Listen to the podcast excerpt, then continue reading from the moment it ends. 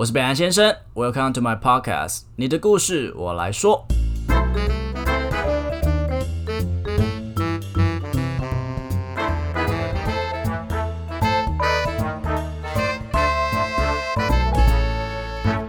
Hello，大家好，我是北兰先生。最近天气越变越冷啦，那大家要注意保暖哦。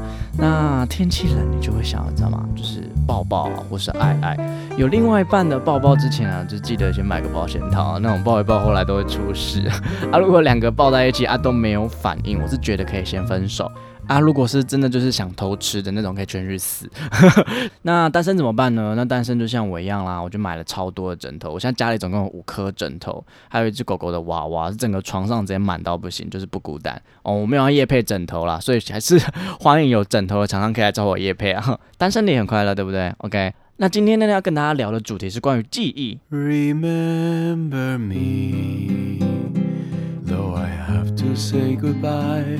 Remember me, don't let it make you cry。我们常常都会说，哎，我记得怎么样？哎，我记得我的历史课本怎么写？我记得我朋友怎么跟我说？我记得那场关系之中是你说分手的。到底你觉得你的记忆靠谱吗？你知道你的记忆可以经过操纵而更改，甚至你可以去更改、篡改。别人或是你自己的记忆吗？这听起来超吓趴的，像一个什么《银翼杀手》那种科幻电影的嘛，对不对？但其实这一切都是有呃所谓的科学根据的。在这之前，我先跟大家分享一个男人的故事，他叫做亨利·莫莱森 （Harry Molaison），他是世界上唯一啊跟爱因斯坦用相同规格将他的大脑保存下来的一个男人。他出生在一九二六年的二月二十六号，在七岁的时候，因为一次的自行车事故而得到了癫痫。癫痫是脑部的不正常放电的所产生的不自主运动，它就比较像是我们在电影的时候常常看到那种比较最夸张那种，就是突然会四肢僵直啊，或是痉挛性的一直抽搐这样那种行为。而病患会由于这样子突发性的发作而造成他物理性的伤害，可能他会旁边如果尖锐的物体或是桌椅、桌角，就会让他造成伤害。大部分来说，现在还是有蛮多像这样子的病人在使用药物，在做治疗，也是可以进入，也是可以拥有一个很完整的生活。但这件事情并没有发生在莫莱森身上，他持续的癫痫，然后持续的服用药物，让自己的身体变得非常的衰弱，最后呢，甚至严重影响到他原本的生活，让他无法工作，然后赚钱养活自己。他们四处的寻找各种专业医生的帮助。最后终于看到了一个医生，叫做斯科维尔。斯科维尔医生呢，他建议可以切除 Malayson 他脑袋异常放电的海马回，只要切除那个部分，然后抑制他不正常的放电的行为，那么他的癫痫就会得到治愈，他就可以恢复到原本的生活。最后手术是成功了，癫痫也治好了，却发现他的记忆完全被摧毁了，他失去了拥有新的记忆的形成能力。他再也记不住所有见过的人说过的话、听过的歌，完全没有办法留在他的脑海里面。在一本记载他故事的书之中，甚至有写到，在他晚年的时候，他会一直惊讶的站在镜子面前，一直觉得说：“天哪，我怎么变这么老了？”然后二十秒过后，或是他转身又看到镜子的时候，又觉得：“天哪，我怎么这么老了？”一直不断不断的重复一样的行为。或许现在有一些正在经历一段失恋的人，听到 podcast 的时候，他们就会觉得说。啊，其实忘掉也不错，但其实能记得是我觉得上帝给我们的一个能力跟一个天赋。可能发生过很多不好的事情，会有很多的创伤，那是因为我们记得，但是也是因为我们记得，我们才可以从那一些呃所谓不好的经验之中学到一些教训，然后得到一些呃人生新的体悟，让我们变成一个更好的人。只是有时候我们就是走不出来，就是有时候感情就是那一段创伤，我们就是走不出来，然后就是一直带着那个伤痛，然后遇见下一个人，然后又把这个伤痛带给了他，然后他也坏掉，你也坏掉，全世界都坏掉。所以，我们到底要怎么样，就是让那段记忆成为一个让我们回想起来的时候也不会觉得很痛苦的一段历史？简单来说，就是篡改自己的记忆。你不要觉得这件事情非常的不自然。我们每天都在篡改自己的记忆，只是在于有意识还是无意识而已。那既然都会发生，我们不如知道它的整个原理怎么发生的，然后我们也可以对自己的一些记忆做一些所谓的管理跟设计，这样不是很好吗？在学会如何修剪记忆之前，我们先来聊聊记忆是怎么形成的。记忆的形成需要经过四大步骤，分别是编码、固化。储存以及提取。编码就像是大脑，它捕捉你现在所有感觉到、注意到的景象啊，或是声音、资讯、情绪、意义等等的，然后把它转换成我们神经元可以听得懂的语言，才有办法进行后面的固化，让它储存这样子。但有时候我们就会发现，哎，奇怪了，为什么每次老婆或是老公、男朋友、女朋友跟我讲话的时候，我怎么都没有记得有那件事情？我怎么明明就是同样一件客观事实，那每个人截取到的编码内容为什么不一样呢？原因就是因为你有没有注意这件事情。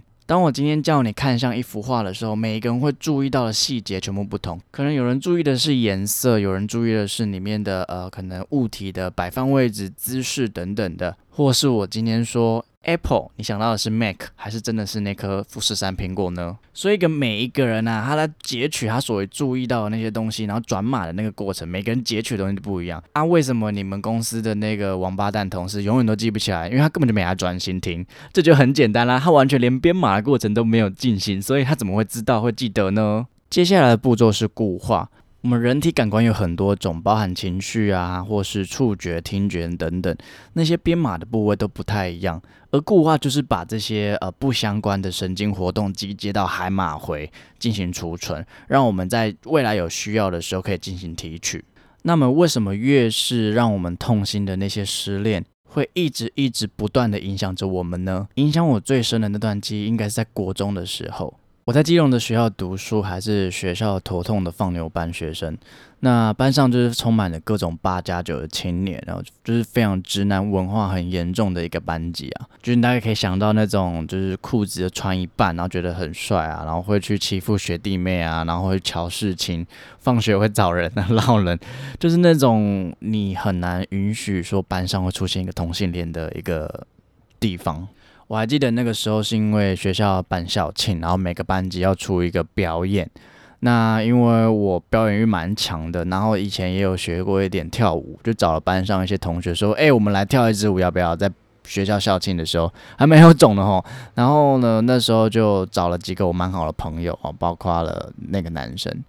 那他就那时候就跟我提出说：“哎，我要不要提早到我家？然后我们可以先做点功课啊，然后聊聊天。”因为他觉得他是肢体障碍，他想要先跟我多学一点，到时候才不会出糗。然后我就说好啊，来啊，来啊。那时候其实对他也没有特别什么感觉。我房间非常的小，所以就是会不小心就会碰到彼此的身体。那也是我第一次觉得说，哎，那个是什么样的感觉？当然，我在这之前我就知道我是一个男同志的身份，大概知道，但是也没有曾经想过可以跟这么近的一个人有这样子的关系。而他就突然主动迈出了第一步，他就抱住了我这样子。那我们往后几次的练舞，就是都会提前的约，然后他就会到我家来，然后跟我做功课，就是很纯的爱啦。那时候也才国中，然后什么都不会，那时候好像刚学会打手枪而已，所以其实真的你也不会想到说那样子的人会做出多么淫秽的事。没有没有，我们真的就是非常纯纯的爱。那个时候这样子的关系维持了大概三个月吧，我们也是常常就是即使没有见面的时候，也会用当时的即时通，然后聊天，不会讲什么暧昧的话，因为那时候也不知道说这是感情嘛，没有，就只是觉得跟他在一起很开心。后来呢，他突然有一天告诉我，他喜欢上我的朋友，我们就叫阿朱好了。阿朱是我们班的自由生，也是跟我非常要好的一个朋友。那当他跟我这样讲的时候，我也觉得说好吧，那时候就爱情的偶像剧都在演，说只要对方快乐我就快乐。现在听起来就是狗屁。那时候就觉得好吧，那我就帮你追。但阿朱就不喜欢他，所以我最后就不告而终。很奇怪的是，我们这样子肢体的关系还是一直维持着，这也让我一直都很困惑。后来呢，我另外一个朋友阿花，他就喜欢上了这个男生，还写了情书给他，只是最后的被拒绝。他也是跟我哭哭啼啼了好几个夜晚，说我不要再理他了，他就是个王八蛋等等之类的。虽然看着这个男生他一直周旋在各种女生之间的时候，让我很吃味，可是那时候也是觉得说，我也不要想这么多，我好像也不能要求这么多。后来有一次，我就觉得很困惑，因为我好像跟这个男生吵架，忘记吵什么了。然后他突然突然打电话给我，说要跟我和好，我就很开心。然后他就跟我约在我家附近，我们常在读书的一间呃 Seven Eleven，然后我们就在那边见面。就一到那边之后，我就看到那个男生跟阿花在一块，我就觉得很纳闷，想说，哎，然后后来我们到那边坐下来之后，他们两个直接在我面前大垃圾，然后我就想说什么意思？是我看错吗？我就直接说我要走了，然后回去我就很生气，用即时通密他们说，所以现在现在到底是怎样？然后我就问那男生说，所以我们之间到底算什么？然后问那女生说，所以你在耍我吗？你是跟我讲那么多，然后最后就跟他，这到底是什么意思？你们到底想怎样？这样？后来隔天呢，我跟那男生的所有对话就被他传开。然后让很多的同学都知道，哎，他说我是一个同性恋，喜欢他，但他不喜欢我，我他觉得我在骚扰他。那段经历不断的影响我往后的感情，让我无法再相信一个人，让我觉得说我没有资格得到爱情，最终只会得来背叛。而那样越是具有特殊意义、越有强大情绪的记忆，因为牵动了我们大脑里面的杏仁核，它产生强烈的讯号给海马回说。请你一定务必要记得这件事情。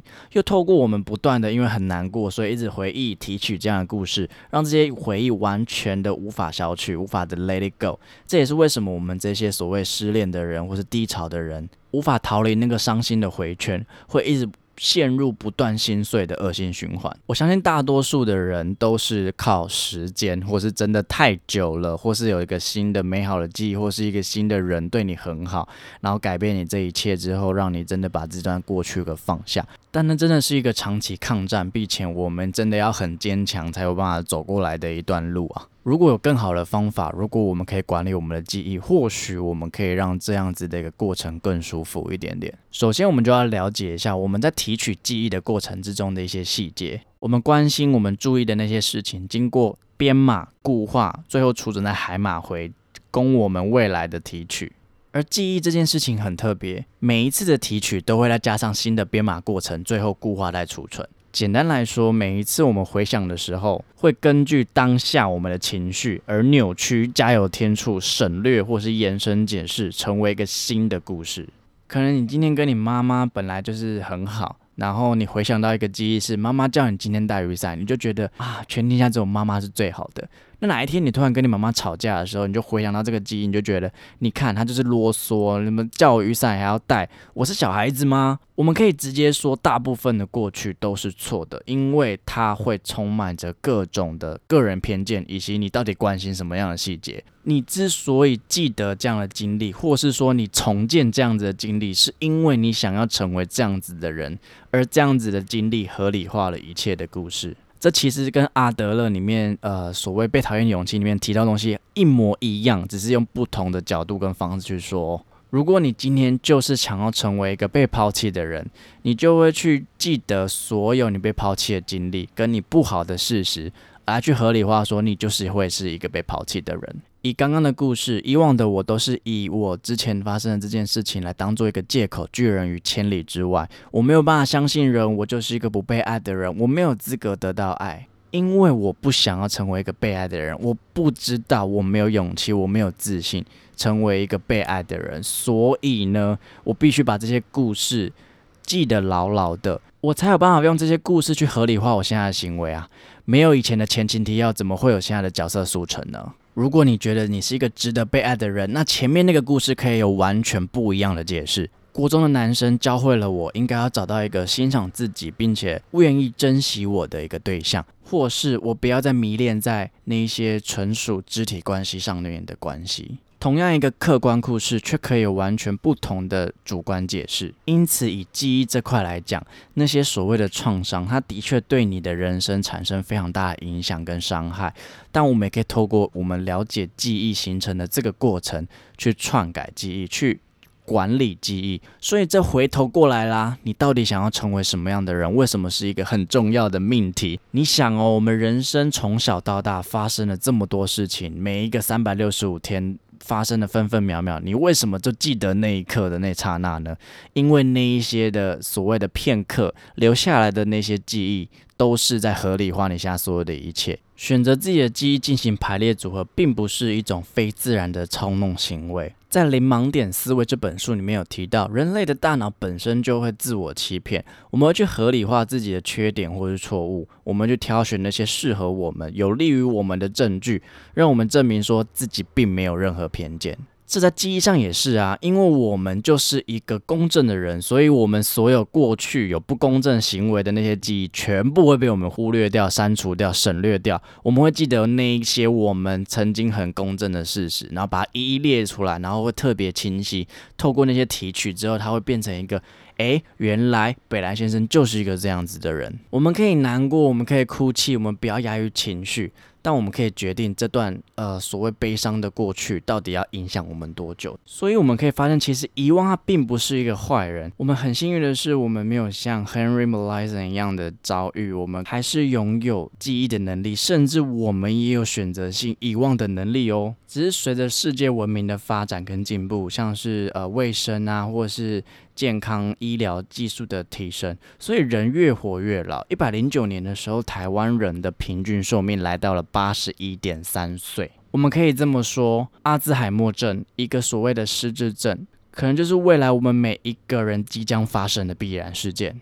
阿兹海默症，它是一个发病的进程非常缓慢，它会随着时间不断恶化的一种神经退化性疾病。早期的症状就是我们常常听到的，就是所谓呃难以记住最近发生的事情啊，忘记回家的路，然后情绪越来越不稳定，到最后呃会失去身体机能而导致死亡。造成人体罹患阿兹海默症的理论众说纷纭。其中呢，一生都能好好记忆这本书的作者 Nisa Ganova，它主要是以类淀粉生态假说为主要的主轴。神经元互相连接的部分称为突触，人类可以透过这些突触传生神经传导物质，让我们可以进行思考、拥有感觉、运用肌肉等。在神经元进行连接的时候，同时也会释放一种叫做贝塔类淀粉蛋白的小型分子。这样子的物质没有办法被完整的代谢，它会堆积在突触之中，并且还会粘结形成一种粘性的凝聚物。这一连串累积的过程，人体完全不会有太多的感觉。通常在我们察觉不对劲的时候，此时呢，人类的微胶细胞，它就是类似清道夫这样子一个角色，它就会变得极度极度的活跃，启动清洁模式去释放出化学物质，引发发炎反应，去破坏那一些突触，为了要清除这些粘性的凝聚物。最后神经元会从内部开始堵塞，那慢慢的纠缠在一起，最后细胞死亡，也就引发我们现在就是常常听到的阿兹海默症。因此，这样听起来其实蛮绝望的。只要我们平均寿命增加，那这个突触的产生、这个累积、这个贝塔类淀粉蛋白，不就是必然吗？这就是会发生啊！难道我们没有任何方法可以预防阿兹海默症吗？答案是有的。贝塔类淀粉蛋白和微胶细胞引发的堆积及发炎反应，会导致我们原本建立好的突触消失，但不代表我们就要坐以待毙。大脑平均有一千兆个突触，这个数字并非静态的，所以最好的方法就是持续创造尚未被损坏的神经路径。简单来说，就是学更多东西。所以为什么说老人打麻将其实对他们讲是很好的？我们可以透过更多的认知储备，去建造更多的正常运作的突触。你要杀死我没关系，你杀死一个我，还有千千万万个我，大概就是这样的感觉啦。因此，为什么退休后的老人，如果他没有一个新的兴趣，他会特别容易快速的进入阿兹海默症的前期病状？因为突触死亡的速度就是这样子。但是他如果没有今天创造更多新的突出让他去破坏的话，他会很快的就没有突出可以使用。突出是一个什么样的概念？假设你今天只有一个突出，知道我叫北兰先生，当这个突出被破坏的时候，你看到我，你就不会完全不会知道我是谁。这不就是我们常常听到所谓失智的一个症状吗？但是如果你今天一直在持续建立不同的突出，你不仅知道我是北兰先生，你同时知道我是一个做 podcast 的人。我在 IG 有写书评跟影评的人，当今天北兰先生这个图书被破坏掉的时候，你至少还知道我是谁，这就是图处持续建立的一个好处。你对这个世界不会有太大的认知的落差，并且同时可以学到更多东西。我觉得这东西可能不是只有在老年的时候才去执行，而是在年轻的时候，你就赶快建立你的突出大军啊，完全不要怕它未来去破坏你的细胞。当然啦，除此之外，还有另外一个方法，就是足够的睡眠。还记得记忆形成的四大阶段，分别是编码、固化、储存及提取。而固化这个过程，就是在睡眠的时候所产生的。甚至啊，我们在深度睡眠的时候。我们会在这个时间点去清除像是贝塔类粉样蛋白这样子的代谢碎片，没有好好睡觉，就会有更多这样子的代谢碎片，然后就影响到睡眠啊，睡眠不好又导致更多的淀粉样蛋白堆积，然后呢就会陷入一个很可怕的恶性循环。讲到这边，现在已经是十二点四十分，所以我也觉得我好像该睡了，不然我未来会忘记很多事情。我也决定在这边跟大家告一段落了啦。那其实这个分享，我也希望可以帮助大家去。呃，对于记忆有更深层的认识，在可可夜总会之中，我们看见了被记住的一个可贵性。而在你知道你可以控制你想要拥有的记忆的时候，你可以稍微想一下，你现在最不想要忘记的记忆是什么？我相信它对你一定有非常大的影响力。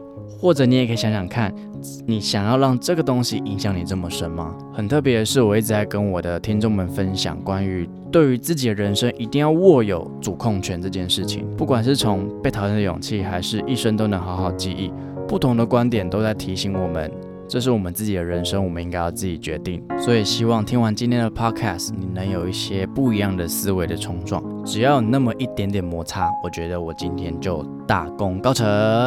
好啦，大家晚安。好的，如果喜欢我的节目的话，请记得到 Apple Podcast 点五星评价，或是追踪我的 IG，利用小盒子分享一些心得给我，我都会一则一则的看完的。另外，下面有绿界的赞助连结，所以啊，可以用行动支持我的创作，可以帮我分担一点录音的一些费用。我会每天晚上都非常非常的爱你。其实我本来就很爱大家了啦。OK，也欢迎大家跟我分享你的故事，我觉得每一则故事都非常珍贵。那我希望可以用我的声音把它记录下来，我觉得这会是对我非常有意义的一件事情。OK，我是北兰先生，你的故事我来说。